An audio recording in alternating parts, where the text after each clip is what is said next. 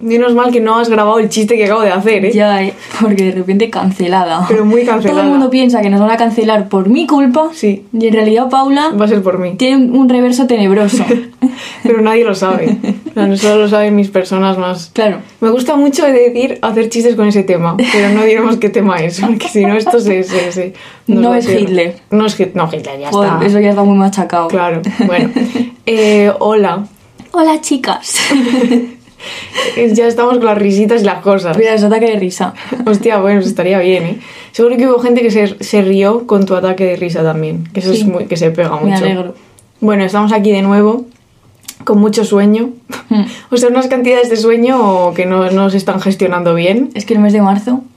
Ojo, Sí. ha sido infernal. No, no, esto es yo, no, que se acabe ya, por favor. Sí, sí. Que de hecho cuando salga esto ya se habrá acabado. Pues eso Esperemos y seremos ot- otras personas, ¿eh? Yo, sí, pero bueno, tampoco te creas. estoy viendo abril. Yo pensaba, bueno, en abril se, re- se- uno descansa y abril ya está lleno de cosas. Abril va a ser abril Harris Mill.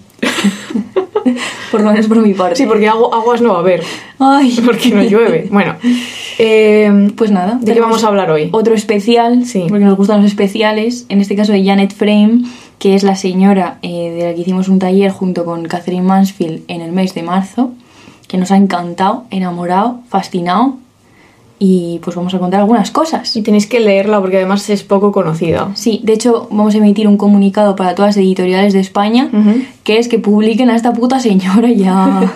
Porque hay dos libros en Seix Barral y otro en Trota, pero claro, de todos los libros que ella escribió, es que son poquísimos. No están los cuentos, ¿eh? Arroba páginas de espuma. Eso. Eso. Y no están muchas cosas, yo no sé, una novelita por ahí.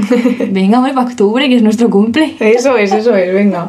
Así que nada, una propuesta editorial que además triunfaría. Sí. Yo no sé la gente que espera. Pues venga, vamos allá. Punzadas sonoras con Inés García y Paula Ducay. Bueno, como decíamos, eh, Janet Frame escribió muchísimos libros, pero aquí en España solo están traducidos Un ángel en mi mesa, que es su autobiografía en Seix Barral, que contiene los tres tomos de la autobiografía en un mismo libro, que este es el mejor libro que yo he leído en mi vida. Entonces recomiendo aquí a todo el mundo que lo lean, pero de verdad, esto no es un, esto no es un baladí. Baladí, ¿eh? La primera vez que utilizo esa palabra. bueno, Es baladí porque cada semana tienes un libro nuevo, no, que es el mejor del mundo. No, pero es que este es de verdad. Vale, vale, vale. Os lo recomiendo mucho para el verano porque es un buen tochaco, ¿eh? Pero bien. Luego está hacia, un, hacia otro verano, que también está en Seix Barral que es una novelita más corta. Y luego está Rostros en el agua, editado por Trota, en una edición de estas que tienen azules y amarillas con la tapa dura, bonita, que también la tenéis. Entonces, hemos usado estos tres libros, pues por cuestión... Madre mía, un terremoto en casa de repente. Perdón, es que no estamos en un estudio de grabación porque no tenemos. ¡Producenos! ¿A quién has, a quién has gritado? a cualquiera que esté escuchando, coño. Bueno, entonces eso que vamos a usar estos tres libros por razones obvias. En inglés hay algunas cosas. Paula tiene La Laguna, que es su primera publicación y es un libro de cuentos. Pero bueno, que sepáis eso, que nos vamos a centrar en esas tres obras. Em, si os interesa lo que decíamos, tiene un montón de cuentos, un montón de novelas. eh, en la última etapa de su vida tuvo bastante interés por, por el ensayo también. Se le estudió muchísimo en Nueva Zelanda, eh, estudios postcoloniales y feministas, todo bien, como debe ser esos estudios. Así que si queréis investigar este tema en inglés, pues adelante. Porque, spoiler, esta señora nació en Nueva Zelanda, un país que Inés eh, se enteró de su exi- existencia hace relativamente poco, como ya sabemos. Sabía Eh, que existía. Sí, pero no tenías clara la disposición política. Eso. que- Ay, eso fue el ataque de risa del otro día. Claro, pero no lo vamos a repetirlo, no. Porque ya no hace gracia. Bueno, Frame nace en agosto de 1924 en Nueva Zelanda, en Dunedin o Dunedin, o, o como leche se pronuncie. Em, en, la, en casa le llamaban Nini, puta Nini, eh, y en la escuela le llamaban Jean, y aquí probablemente vayamos a mezclar los nombres, o sea que cuando hablemos de ella, o Janet, O Jean. o, Jean, o Frame. Frame Sí. sería lo, lo canónico, ¿eh? Frame. porque es una señora escritora autora y hay que llamarla Vale, por el pues apellido. así la llamaremos. Nace en una familia numerosa, eh, tiene tres hermanas y un hermano. Esto es bastante importante, sobre todo porque el hermano tiene epilepsia. Desde bastante pequeño sufre ataques y esto va a hacer que la situación en casa siempre sea muy compleja porque el padre estaba como convencido de que si le pegaba palizas igual se curaba. Entonces había una situación en casa bastante violenta en la que la madre estaba muy volcada en el cuidado del hijo y, Y esto pues a los otros hijos obviamente tenía consecuencias, ¿no? Además hay muchísimas mudanzas en su infancia y empieza a estar fascinada con la naturaleza. Sus primeros poemas son todos acerca de nogales, árboles, colinas, ovejas, como todo lo bueno del mundo. De hecho, su, su primera frase fue, coge la nuez, mami. Qué Porque estaba debajo de un nogal. ¿Cuál fue tu primera frase? Ay, pues no sé. Pues mamá mal. siempre dice que decía cosas de la luna, un poco en plan de... ¿Qué? Yo le decía, te- o sea, Esto ya lo hemos hablado. no. Primer- tu- yo también, mi primera frase es una cosa de la luna. A ver, yo no sé si mi primera frase, pero siempre decía a mis papás, te quiero dar nedillo a la luna. Eso es lo que yo decía todo el rato. Que llamas cursi, ¿no? Oye, porque me pareció que estaba muy lejos. Hombre, a ver, lejos está, objetivamente. Decía eso. Pero a ver, supongo que mi primera cosa fue mamá. No, pero frase, frase. O sea, con más o menos un- una estructura gramatical. No, no sé. Pues- Ojalá algo de un nogal, la verdad. Pues llama a la Puy a ver qué. La llamo. Repente entrando en directo, en un falso directo. Bueno, eh, en 1935 eh, aparece de la nada el primer gobierno laborista en Nueva Zelanda y sacan la ley de seguridad social, que esto es muy importante para la familia de Frame porque acumul- acumulaba muchas deudas médicas debido a la enfermedad del, del hermano y en general porque cada vez que tenían que ir al médico pues había que pagar dineros. Entonces esta ley les garantiza eh, atención médica gratuita, asistencia hospitalaria y ellos quieren mucho al primer ministro, tanto que tienen su retrato puesto en la pared de la cocina durante muchos años, el primer ministro que se llamaba Savage, sa- en plan salvaje.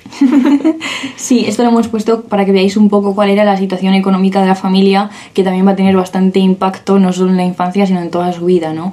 Eh, eran bastante eh, pobres, aunque luego ella cuando va a España descubre que no era tan pobre, porque hay gente mucho más pobre que ella, pero bueno, eh, hay bastantes anécdotas acerca de esto, ¿no? Ella en el cole, que la separaban junto con las niñas que estaban más sucias, para decirle básicamente que estaban sucias y todas estas cuestiones. Entonces esto para que veáis un poco el contexto económico y, y social.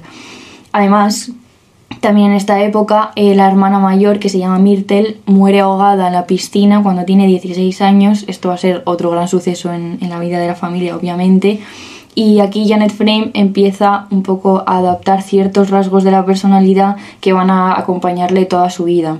En este contexto en que, además de la muerte de su hermana, la situación familiar, la situación en la casa con respecto a los conflictos, eh, pues empecé a ser muy tímida, está como escondida dentro de sí misma y encima el resto de personas le van como otorgando los rasgos que va a adaptar. Por ejemplo, la- esto lo hemos hablado muchas veces cuando de pequeño te dicen, ay, qué tímido es.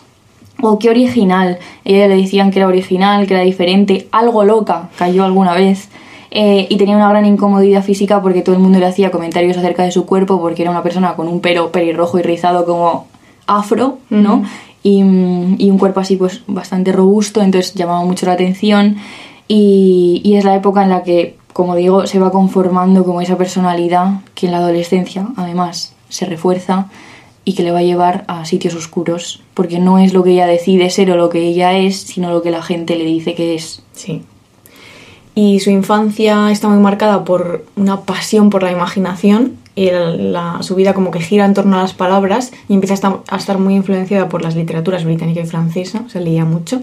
Eh, y os hemos traído una cita de la autobiografía que dice, me he preguntado con frecuencia en qué mundo hubiese vivido mi vida real si el de la literatura no me hubiese sido donado por mi madre, por los compendios escolares y hasta por la muerte de Myrtle. Mi insistencia en atraerlo a mí, antes que perderme en él, fue lo que acrecentó mi deseo de escribir, porque de lo contrario, ¿cómo hubiese anclado ese mundo en el cotidiano al que yo estaba convencida de que pertenecía? Mm.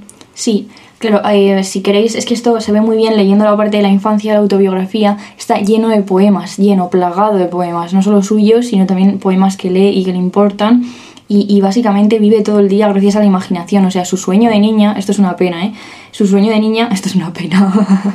es que es una pena de verdad. Todo el mundo le dice qué tímida eres y nadie le dice qué imaginativa eres. Mm, sí. ¿Cómo, cómo te gusta la ficción, no? Lo que para ella era lo que, lo que le hacía sobrevivir todos los días, nadie lo veía. Y entonces estaba deseando que alguien le dijera, oye, eres imaginativa, ¿no? O algo así. Y nunca llega. Pero aún así, como que la poesía le salva desde que es pequeña. O sea, vive en la poesía, los poetas le acompañan en los malos momentos de su vida, en la muerte de su hermana, pero también cuando tiene 40 años. O sea, esto se ve muy bien, ya digo, cuando lo, lo lees porque te mete dentro Mm. y ves que es una persona que es capaz de recitar eh, cualquier puto poema del planeta, ¿sabes? Esa persona se sabe todos los poemas.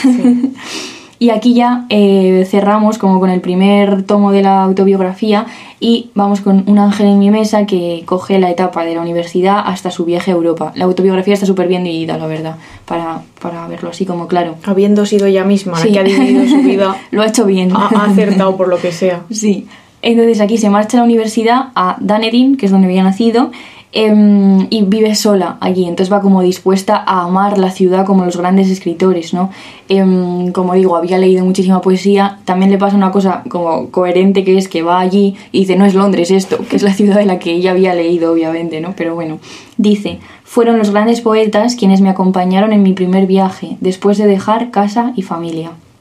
Allí iba a la escuela de magisterio, pero también, esto lo hemos hablado también muchas veces, que ella nunca quiso ser maestra, o sea, nunca quiso ser maestra, pero siendo la, pues, de las- la primera persona que estudiaba en su familia estudios superiores y tal, la salida como tal era, esta niña va a ser maestra. Entonces sus padres desde que es pequeña, sí, Jane, que va a ser eh, maestra, va a ser maestra. Y ella vivía con este, esta cosa, esta farsa encima, que era fingir que ella iba a ser maestra y no poeta, que es lo que ella quería ser, ¿no? Así que también por esta cuestión coge algunas clases así sueltas en la universidad cuando tiene tiempo.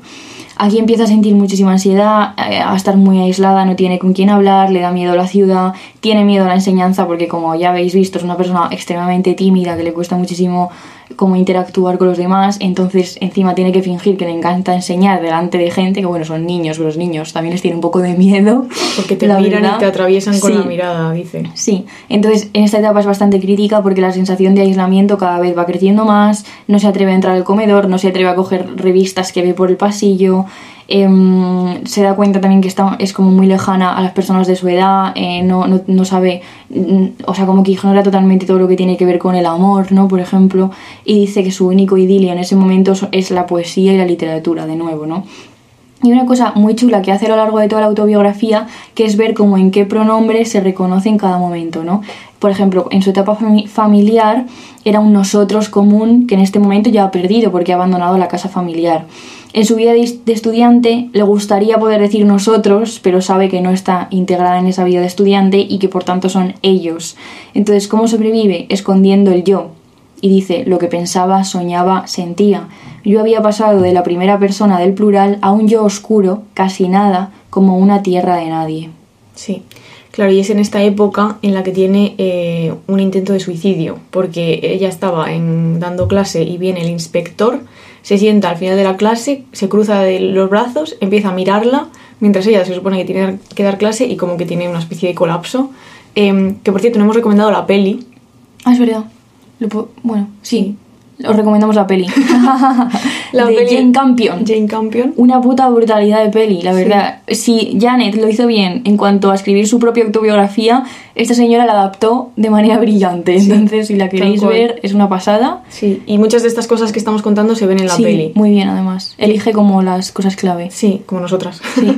Eh, y entonces esto se ve muy bien en la película, ¿no? Como que ella está co- con la tiza en la mano y se queda mirando la tiza y, y como que el mundo se le desmorona, ¿no? Eh, y entonces eh, ella intenta suicidarse, obviamente no lo consigue, gracias a, a los cielos. Eh, y en un curso de psicología que estaba haciendo le piden escribir una autobiografía y escribe un texto como relatando este intento de suicidio. Y su profesor, Mr. Forrest, del que ella estaba un poquito colgada, Es que estaba bueno.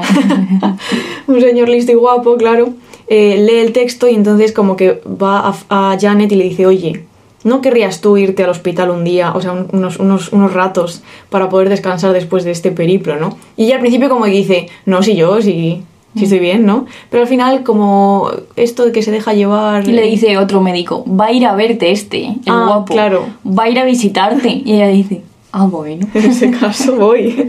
Y entonces así pues acaba ingresada en el pabellón psiquiátrico del hospital de Dunedin, ¿no? Eh, que es el primer ingreso que tiene. Em, y luego la, la trasladan a Seacliff, que era como el hospital mm, psiquiátrico así más grande de la zona, em, que era el hospital que tenía una parada de tren, ¿no? Que ella siempre, eh, cuando pasaba de, de más pequeña, veía a los locos Mm. haciendo cosas de locos. Mm. Perdón por los locos, pero sí. Sí, pero como esta cosa de ver, de ver a esa gente, de la que la gente que iba en el tren decía, ellos son los locos, nosotros somos los sensatos, ¿no? Sí. La gente normal. Y cuando se da cuenta de que ella está al otro lado de la ventana del tren, es Mm. ese choque como en la, la- la normalidad y la no normalidad de repente, ¿no? Mm, pues eso, Claro, de repente, se desmorona. sí. Y estuvo ingresada seis semanas y claro, ella la- las describe como un tiempo en el que se separó de su anterior concepto de realidades, ¿no? O sea, pues lo que hemos dicho, como que de repente pasa al otro lado de la gente normal. Eh, y claro, los locos pues era gente que, a la que la- las personas se referían pues burlándose, con miedo también, ¿no? O sea, que empieza a notar como rechazo por parte de la sociedad. Mm. Y si queréis ahondar en esta cuestión, os recomendamos muchísimo Rostros en el agua, el que está editado en Trota, que es el libro en el que describe con detalle los ocho años que pasó ingresada en distintos centros psiquiátricos con entradas, salidas y así. Es un libro, eh, o sea, el personaje es ficticio, el personaje central, porque creo que pretende hacer un retrato más amplio que el suyo propio, o sea, lo basa en su propia vida, pero coge pensamientos y sentimientos que no son suyos, pero que ve a su alrededor en estos sitios, ¿no? Eh, obviamente sitios terroríficos, además un ingreso totalmente injustificado en sentido de que mm, entra un poco pues por esto que le dicen para descansar, no sé qué, eh, pero, pero obviamente le dan el alta porque ella pues bueno, mm, obviamente tiene muchísima, no sé lo que tendría, muchísima ansiedad eh, y muchísimas cosas, pero mm, su madre va a buscarla, ella eh, siente en ese momento que volver a casa es lo peor que le puede pasar por lo que decía de la situación del padre con el hermano, que era una situación de verdad compleja y incómoda, violenta, em, y dice, no, no, no, yo no vuelvo a casa. Entonces le dio así como un ataque de ansiedad y eso que se entendió por parte de la institución como quiere estar aquí, como tiene que estar ingresada, ¿no? O sea, que nunca nadie le preguntó nada, o sea, obviamente una muchísima violencia en este sentido y en este momento vuelve a hacer la reflexión acerca de los pronombres, ¿no? ¿Dónde está? Ya no está en el nosotros familiar, en su época estudiante fue un yo, y como paciente de las instituciones psiquiátricas dice, vuelvo a, forma- a formar parte de un grupo, pero estaba profundamente sola. No era un yo fragmentado, o sea, ya ni siquiera concibe como primera persona, sino que se convierte en ella o uno de ellos. Em, el diagnóstico que le dan es la esquizofrenia desde un principio, de nuevo, sin ningún tipo de, pruebas, ningún tipo de, no sé, de- de estudio serio. Y dice, esto parecía mi sentencia, como si yo hubiera emergido de una crisálida, el estado humano natural, y me hubiera metamorfoseado en una criatura de otra especie. Y aunque todavía había partes de mí que resultaban familiares a los seres humanos, mi progresivo deterioro me separaría más y más de ellos, y al final ni mi propia familia me reconocería. ¿Qué hace en esta época también? Eh, tiene como muchas charlas con Forrest, el, señor este. Eh, Forrest. Forrest. A saber cómo se dice esa mierda. Bueno, eh, como que era la única persona que. Porque en el, en el psiquiátrico ya cuenta que había un médico para mil personas y el médico, si en una, ve- una vez en toda tu estancia te dirigía una palabra, esa suerte que tenías, ¿no? Entonces, como que su único consuelo era hablar con esta persona. Entonces como que se fabrica lo que llama un repertorio esquizofrénico, que es básicamente leer mucho acerca de la esquizofrenia y empezar a relatar lo que ha leído, que son los síntomas de la esquizofrenia. Entonces esto en, en el taller, ¿verdad? Es- hicimos como un pequeño debate, en plan, comentamos esta cuestión porque ella sentía que la enfermedad era dos cosas, una trampa que le mantenía ingresada con una cosa que ella no tenía y con un tratamiento de electroshock que le dieron putas 200 sesiones, em, pues por, porque sí, ¿no? Porque sí, básicamente, pero también servía como para despertar el interés de personas que podían ayudarle. Entonces era un poco como si, bueno, si soy esquizofrénica y eso hace que me vayas a escuchar y a, a- ayudar de alguna manera, pues bueno, se convierte en un refugio, ¿no? Em, y esto pues es un tema, ¿no? Como la enfermedad a veces puede configurar identidad o puede, pues eso, pues puede ser una prenda. Ella lo habla, ah, cuando le dicen que no, finalmente, años después, que no tiene esquizofrenia, siente una especie de vacío porque ha conformado su identidad con respecto a esto y además siente que, que era una prenda que a veces le protegía. Entonces, bueno, pues esto nos parece interesante para pensarlo. Em, en esta época también muere otra de su hermana pequeña, que es Isabel, también ahogada. Entonces, de nuevo, ¿no? Pues esto em, tremendo. Y encima, todo el mundo de su familia estaba muy preocupada, como que había un, afán de protección con ella porque había estado ingresada en Seacliff, que era básicamente la tierra de los locos. Entonces ella sentía que todo el mundo la sobreprotegía, la miraba, como que buscaba la locura en sus ojos, ¿no? Y esto le, agobiaba mucho. Claro, y en esta época se muda con su hermana June y con su familia, con, sus, con su marido y con sus dos hijos, eh, a Auckland, que era una ciudad en la, en la isla norte de Nueva Zelanda, y ahí le ingresan pues, en el hospital de allí, ¿no? Eh, y esta época es importante porque mientras ella está ingresada en este hospital de Auckland, le publican eh, La Laguna, que es su primer libro de cuentos. Eh, y es curioso porque ellos en el hospital estaban a punto de hacerle una lobotomía, pero recogen cable porque el libro de cuentos de la laguna gana el premio Hubert Church, que es un premio que dan allí, eh, al mejor trabajo en prosa, y entonces em, va la hermana con el libro, ¿no? A llevárselo al hospital y ya está como, madre mía, este objeto, ¿qué, qué, narices es, ¿no? En plan, lo he hecho yo.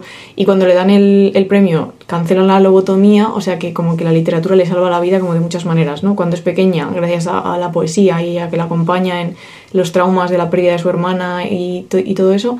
Y, y, luego, literalmente, cuando están a punto de, de hacerle pues esa atrocidad, eh, gracias al premio, ¿no? Y ella dice, en lugar de ser sometida a una lobotomía, fui tratada como una persona de cierta valía, un ser humano, a pesar de los recelos y la resistencia de algunos miembros del personal. Y luego también en esta época eh, se va a vivir con un escritor que se llama Frank Sargerson, eh, que le invita a vivir con ella por, en una barraca militar. Esto es importante. Es que el tema... En esta época se llevaba mucho como vivir en barracas militares, yo que sé. ¿sabes? Sí, sale muchísimo en, el, en la biografía. Eh, y entonces el, eh, Frank, que será para ella una persona muy importante, que la cuida mucho y, y, la anima a escribir, le dice, no puedes ser escritora viviendo en los suburbios, aquí con, los, con tus so sobrinos, eh, y con eh, una casa llena de gente, porque así no se con puede. los burgueses. claro, con los burgueses. Vente a mi barraca militar. Y entonces se va con él y tiene ahí como un jardín, ¿no? Donde se dedican a escribir y tiene una relación muy estrecha y intercambian lecturas, ideas y él es muy generoso con ella. Y en la película, por ejemplo, se ve un momento muy bonito en el que ella manda un manuscrito a, a una editorial que es como de los primeros que manda y, y le, se lo aceptan a la primera y es como, oh, Dios mío. Entonces, esa fue como, bueno, después de tanto ingreso hospitalario, pues encontró un, un, poco su lugar ahí. Y también es muy interesante eh, que es él, es Frank, y toda esta, tenía muchos amigos obviamente así del mundillo intelectual, le empiezan a decir que todo escritor y todo artista tiene que viajar a Europa ¿no? para ampliar su experiencia. Este es, este es, el argumento, como amplía tu experiencia. Y ella, pues como estaba acostumbrada a actuar de manera sumisa, y porque ocho años en un hospital bueno, en varios hospitales psiquiátricos dejan en ella, si ya antes era sumisa y tenía tendencia a, a no expresar sus deseos, después de eso ya pues se vuelve como una ameba, en, plan es incapaz de, de, de, tomar decisiones por sí misma y se nota que esto le, le, ha causado obviamente un gran sufrimiento porque no decide por ella, hace lo que dicen los demás. Y en este caso es un ejemplo, en plan, ella nunca habría abandonado Nueva Zelanda para, no era un motivo literario el que le lleva a ir a Europa. Es un motivo de que todo el mundo le dice es lo mejor que puedes hacer, le piden una beca, se la dan y dice bueno pues ya está. Y aquí acaba Un ángel en mi mesa, que es el, el segundo tomo de la autobiografía, y empieza El mensajero de la ciudad espejo, que es el tercero y último y que narra esta... Vamos a, a, a contarlo así rápido, porque va a muchos sitios. Sí. Primero va a Londres, que hay que decir que ya lo contamos con Mansfield, que eran siete semanas en barco. Hicimos la bromita de, imagínate, siete semanas en barco, y luego cuando lees el viaje de, de, Frame a Europa dices, coño, o sea, la pobre chica se estuvo ingresada en el hospital del barco casi todas las semanas. No podía más que dormir en la cubierta, o sea, estuvo malísima. De puro mareo. No, no, no, o sea, malísima. Y el, el médico del barco le dijo, te recomiendo de verdad que no vuelvas a hacer un viaje así porque igual la palma, ¿sí? Y ella, bueno, tendré que volver a mi puta casa, ¿sabes? Yo qué sé. Pero o sea, que el viajecito ese sí que era un calvario. Para ir a Nueva Zelanda, preferiblemente coger un avión hoy en día. es preferible. Entonces llega a Londres, ¿no? Y allí eh, aparece un personaje fascinante que habréis visto en la peli, quien la haya visto cuando la veáis, que es Patrick Reilly, que es un irlandés que desde el principio como que le dice, ¿estás comprometida? Y, la, y Jen le dice, no. Y dice, pues siga así como que quiere casarse con ella, no lo sé. Luego le manda carne todo el rato enlatada y está loco con Jesucristo. Es como que está todo el rato diciendo que Irlanda es la, como es la tierra de Dios, Dios. o algo así. En fin, un personaje que además cuando ella se va de Londres sigue, sigue escribiendo, o sea, que está como muy presente hasta que ya se desa o sea, como que el psiquiatra le dice, deja a este señor porque no te está viniendo bien, porque no estaba bien de la cabecita.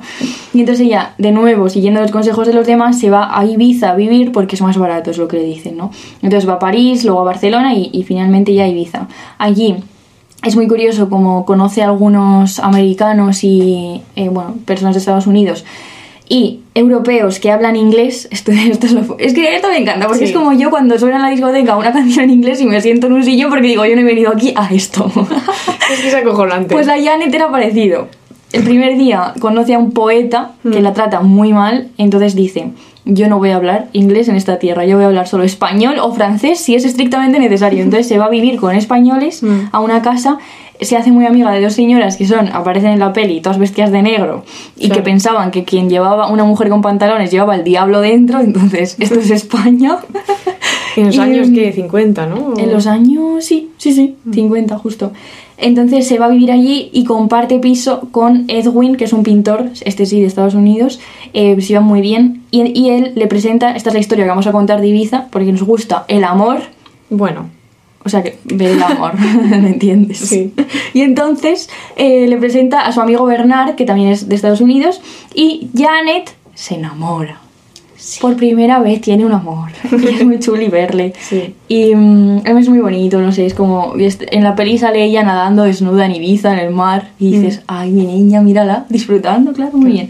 Entonces tiene su primera experiencia en todos estos sentidos, y hemos cogido un cachito para que veáis cuando se enamoró. la Janet enamorada. Sí, dice, pensé que la risa de Bernard era la más alegre que jamás había oído. Me parecía que su sonido poseía el ensamblaje adecuado para encajar en la forma dentada que albergaba mi corazón. No encontré otra explicación al regocijo que me producía oírlo reír. Y es chulísima su relación porque él también eh, escribe y entonces van por las colinas de Ibiza y los pinos recitando a kids, ¿sabes? No sé, esta, esta es su vida. Y quedan a desayunar, que eso está muy bien también, en mi Sí, opinión. Nosotros hemos quedado hoy a desayunar. Sí.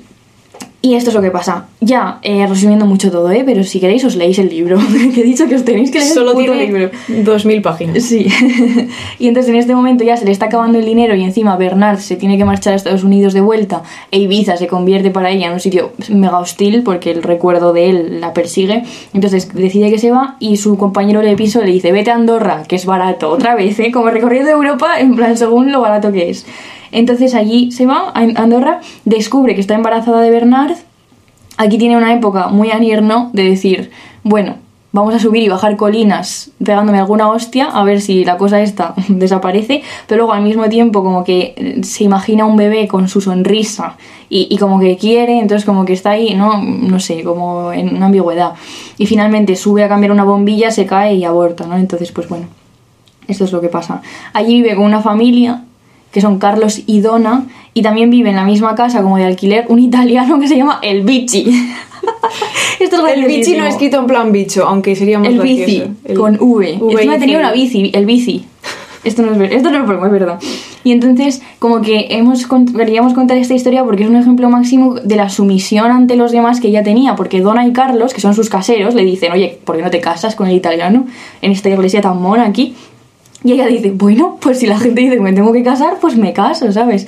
Y el otro le da un anillo de su tatarabuela y, la, y que se casa, ¿eh? O sea, que no se casa al final, pero como que se iba a casar de verdad. Y dice, una vez, durante el resto de mi estancia en Andorra, volví a asumir el papel de siempre, el de una persona pasiva a la que le planifican la vida y que por temor, castigo o provocación no se atreve a negarse. Pero en este momento sí que como que se da cuenta de no le quiero a este señor, está rellenando un vacío que en realidad tiene que llenar la escritura, porque yo quiero ser escritora y tener una vida de escritora, y, y esto no es lo que... esto no... Además, sobre todo, el motivo es literario, es como, pero que voy a tener la vida de Donna, que es parir hijos, estar todo el día eh, eh, de criada de los demás o como su madre, ¿no? Que fue una pues una persona que, que estaba bastante anclada como a su papel como madre y criada y estas cosas. Y entonces eh, finalmente dice, no, no, no, yo me voy. Y les dice a todos, me voy a Londres un rato, pero luego nunca vuelve. Y le devuelve el, el anillo Sí. al bichi diciendo no vaya a ser que lo pierda. Sí. Pero y el luego- bichi, ay. sí, sí, claro, no vuelve nunca. No, claro. Y entonces en Londres, eh, un poco su objetivo era descubrir la verdad acerca de su estado de salud mental eh, y saber si realmente había sufrido esquizofrenia alguna vez, que si recordáis era lo que le diagnostican en Nueva Zelanda, así un poco al tuntún. Eh, y entonces ingresa en un hospital para someterse a pruebas de verdad y los médicos le dicen, chavalita, lo de la esquizofrenia es mentira, nunca has padecido esquizofrenia, supuesto. eh, nunca tendrías que haber sido ingresada en un hospital psiquiátrico y todos los problemas de salud mental que puedas tener ahora en realidad son fruto de todos esos años de ingresos que como decía Inés están eh, narrados en rostros en el agua si queréis leerlo Em, y entonces bueno es, es claro es una doble es una cosa rara porque es un alivio en parte no que te digan pues no tiene esa esquizofrenia, pero luego también ella se queda como un poco en el vacío, porque la esquizofrenia, como hemos contado antes, había sido como parte de su identidad un poco, ¿no? Em, y entonces aquí es muy importante el doctor Coley, que fue una persona a la que le dedicó como siete de sus novelas, ¿no? Eh, a, lo largo de su vida. Em, y es este señor el que le empieza a convencer de que ella es una persona adulta, que tiene que tomar como responsabilidad de su vida y que no tiene por qué dar explicaciones a los demás. Em, y entonces ahí reanuda su carrera literaria. Tiene un, un editor muy gracioso, Mark Golden, que por aquella época como que editaba gente muy importante y que le dice que básicamente tiene que dedicarse a escribir bestsellers y a, a, comprarse un cochazo, como otra, otra de sus escritoras que tenía, a la que editaba, que al parecer era como una estrella de la literatura, llegaba como en Ferrari a la, a la editorial. Sí, sí, además le dicen, tú escribes mejor que ella. Sí. Ella ha llegado con este coche aquí. La próxima vez quiero que tú llegues en ese puto coche también, ¿vale? Y ella, ay, ay, ay. Y ya diciendo, yo no quiero esto. Así que se pira a vivir a una casa de campo, eh, donde tiene un jardín y, y un perrito al que cuida. Eh, porque esa es la vida que le apetece mm. bastante más que estar en un pisazo, aunque sea un pisazo en Londres, ¿no? Eh, y es en este momento en el que muere su padre y tiene el dilema de si regresar o no regresar a Nueva Zelanda. Claro.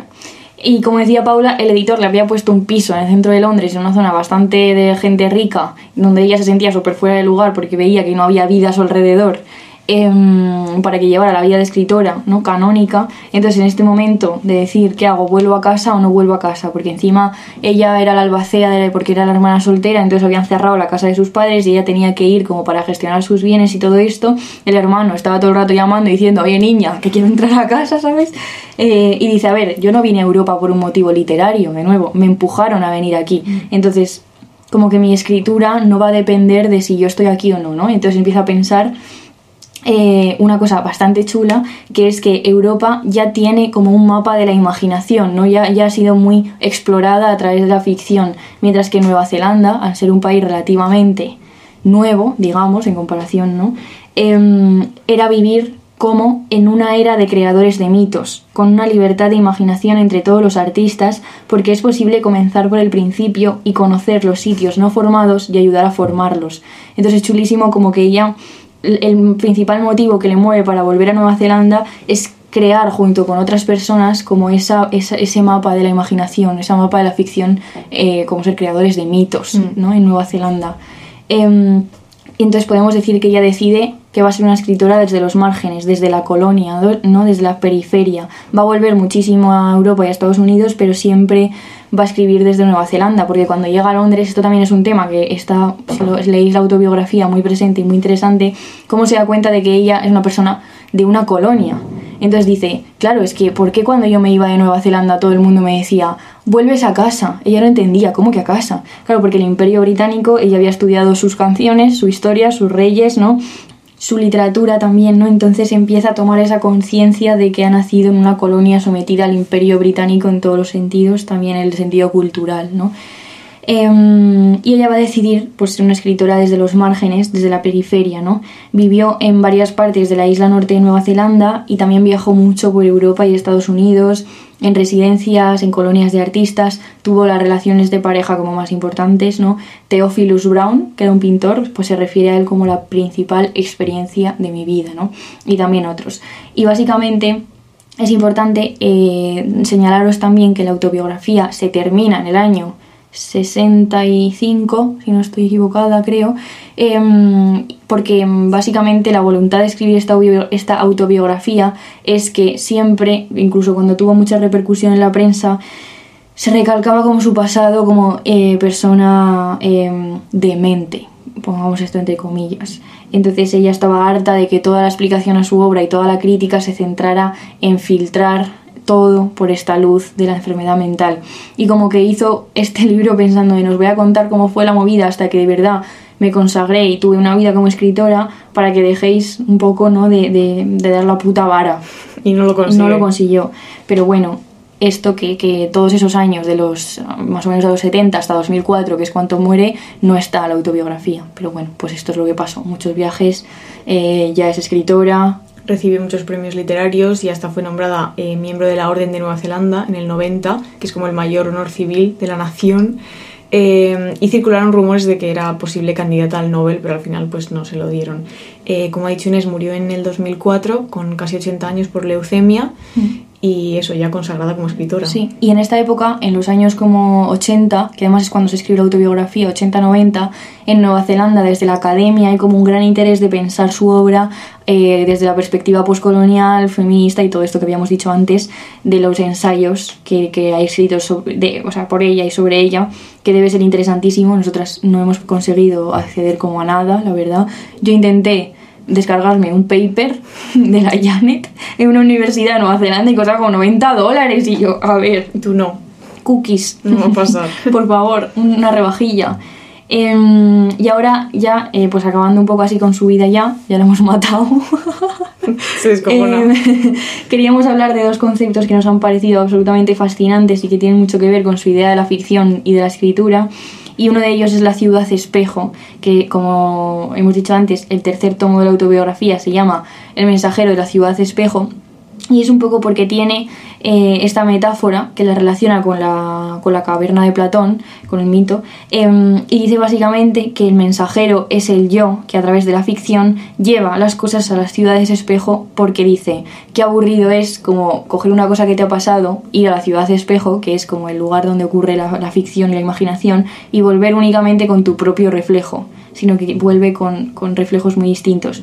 Entonces, básicamente su idea es que el proceder de la ficción no consiste en decir me ha pasado esto y esto, escribir la- las cosas como han ocurrido, sino que debe existir ese viaje y un cambio, ¿no? Una, una luz distinta. Eh, tiene una metáfora muy chula como que eh, las ciudades espejo tienen otras monedas, ¿no? Como otras formas de proceder. Y dice, el yo debe ser el recipiente de los tesoros de la ciudad espejo, el mensajero, por así decirlo, y cuando llega el momento de ordenar y enumerar esos tesoros para transformarlos en palabras, el yo debe ser el trabajador, el que lleva la carga, el que escoge, el que coloca y el que pule. Y esto, por ejemplo, en Hacia otro verano, que es la novelita, se ve muy bien porque es ficción, el personaje no es ella, pero está súper basado, por ejemplo, en su familia, que aparecen las anécdotas y los nombres tal cual.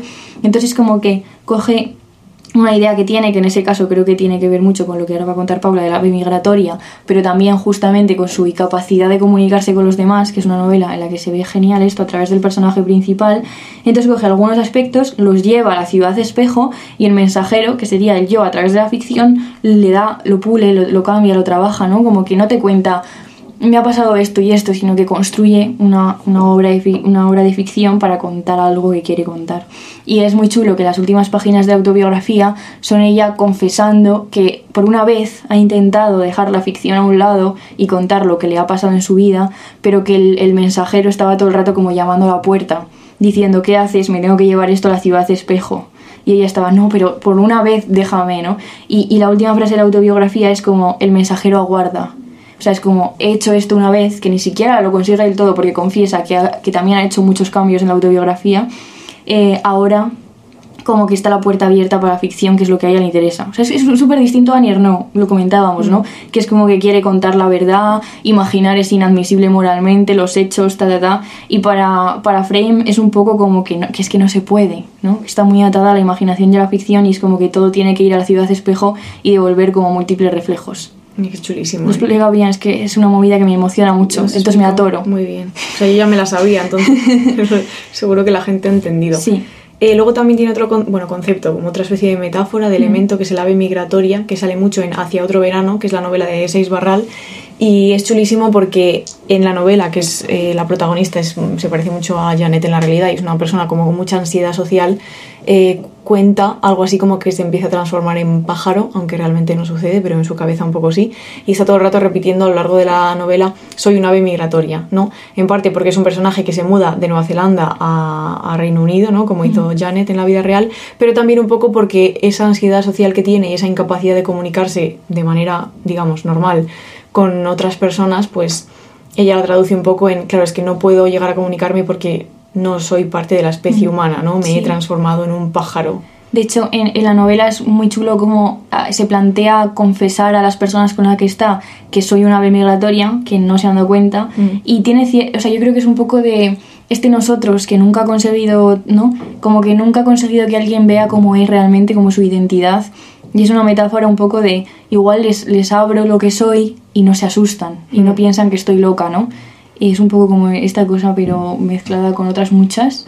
y es súper interesante. Sí, y tiene una frase que es, todos los escritores son exiliados, vivan donde vivan, y su obra es un viaje de toda la vida hacia la tierra perdida. Hmm. Y es chulísimo. Sí, también siempre estuvo anhelando Nueva Zelanda cuando no estuvo allí.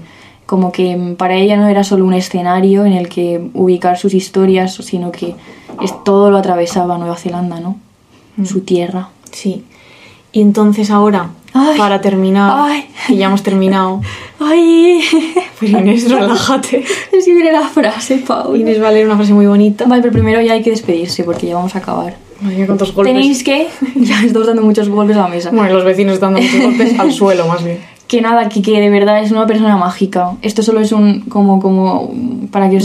Un 1%. Sí, para que os den ganas de descubrirla porque es chulísima de verdad. Tiene una manera de escribir mega, mega particular. Sí. O sea, nosotros lo hemos contado, pero hay que leerlo. Y si, y si no queréis leeros la biografía o todavía no, porque es un tochaco, la verdad es que hacia otro verano eh, es como una buena manera de empezar. Mm. ¿no? Una O Rostros en el en el agua. también. Sí. Eh, igual no encontráis los libros porque nuestros mecenas los han agotado, esto podría ser, Sí. pero... Pero es una sí. pasada. Y tenéis que ver como... mm, me encanta que no en las descripciones que hace no pone como, comas. Tiene... Usa muchísimo una cosa que es decir, está contando algo y dice como si y mete una metáfora eh, rarísima que Sí. dices, ¿cómo se te ha ocurrido esto en esa cabecita? Entonces, pues nada, que la leáis, es chulísima, es la mejor, en mi opinión. Es la mejor, chicos. es la mejor, Es la mejor. la Nini. La Así Nini. que nada, pues un beso, ¿no? Supongo. Venga ya, que me dejen en paz, que tengo sueño. Vale. si leéis la autobiografía me podéis escribir por MD. Verás. Porfa. Al, a Instagram, ¿eh? no al Twitter. Es que no, ¿sabes? No conozco a nadie que la haya leído como entera. Mm. Entonces, por favor, necesito compartir esta experiencia mística con alguien. Sí. Paula Lela de una puta vez ya. No, yo no... Yo no puedo más. es que no. Bueno, y ahora vamos a leer un trocito justamente que aparece en la autobiografía. Además, es un trocito.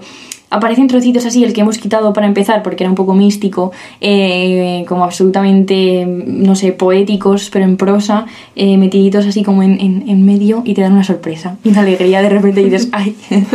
y bueno, hay un trocito que me encanta, entonces vamos a acabar con él, ¿vale? Pero lo he partido por la mitad porque era muy largo. Inés, por favor, lee. Tenéis que leerlo. Déjale de gritar a los oyentes y lee la puta frase. vale, vale, leo ya. Sí. Vale. Cuando el otoño llega a su fin y las hojas han caído de los árboles y solo los de hoja perenne conservan su follaje, que es al mismo tiempo un abrigo y un obstáculo para que pase la luz, nos damos cuenta de que nunca hemos estado solos en el bosque. Emergen las siluetas de las casas, la gente vive su vida cotidiana. Hay una nueva perspectiva de distancia, un descubrimiento de horizonte que no podíamos ver durante la primavera y el verano y que solo podíamos adivinar en el transcurso del otoño.